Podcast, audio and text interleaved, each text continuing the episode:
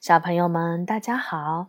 今天晚上我们继续来说湖北美术出版社版本的《红楼梦》这本书呢，是由清朝的曹雪芹写的。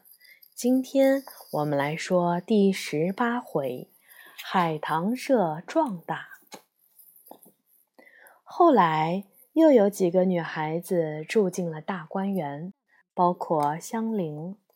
香菱是薛蟠的小妾，因薛蟠外出做生意去了，她便跟着宝钗住在杭吴院。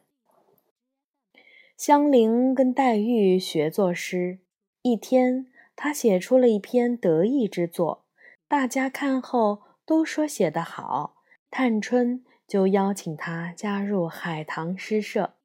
正说话间，几个小丫鬟跑进来，说：“府里来了许多姑娘，奶奶正在王夫人府里，请姑娘们去认亲呢。”众人来到了王夫人房里，原来来的是邢夫人的嫂子和侄女儿秀烟。李纨的婶婶带着女儿李文、李琦，薛蟠的堂弟薛科。和堂妹薛宝琴、贾母和王夫人见场面这么热闹，都笑容满面。黛玉见大家都有亲戚，只有自己孤单一人，忍不住哭了。宝玉连忙安慰她。宝玉回到怡红院，激动地说：“没想到今天来的都是出色至极的人物。宝姐姐的堂弟薛科的德行。”跟薛蟠完全不同。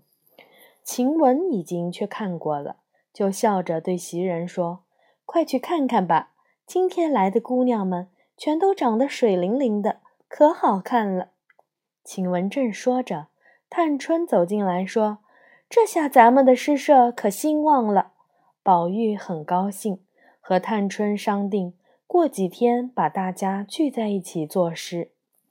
宝玉和探春来见贾母时，贾母正在安排住处。宝琴和贾母一起住，秀烟住在迎春处，李纨的婶婶等人住在稻香村。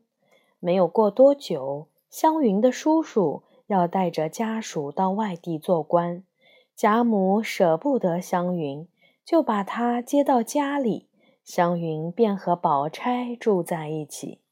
香菱向湘云学作诗。湘云本来就是个爱说话的人，现在更是说个没完。宝钗直呼吵得受不了。这时，宝琴披着一件好看的斗篷进来了。宝钗忙问：“这是哪里来的？”宝琴笑着说：“老太太送给我的。”湘云凑过去仔细看了看，说：“这是野鸭子头上的毛做的，十分珍贵。老太太真是疼你呀。”正说着，琥珀来传话，说贾母让宝钗别管宝琴太严。宝钗笑着对宝琴说：“我怎么就没有这样的福气？是哪儿比不上你呢？”正巧宝玉、黛玉进来了，湘云说：“有人还真这样想。”边说边看着黛玉。宝钗说：“不会，我的妹妹就和她的妹妹一样。”宝玉觉得宝钗这话说的太亲密了，就问黛玉原因。原来前段时间黛玉和宝钗谈了一次心，之后。两人关系比从前好多了。这时，丫鬟来说：“李纨见下雪了，请大家过去商议明天作诗的事儿。”宝玉等人都很高兴，一起往稻香村走去。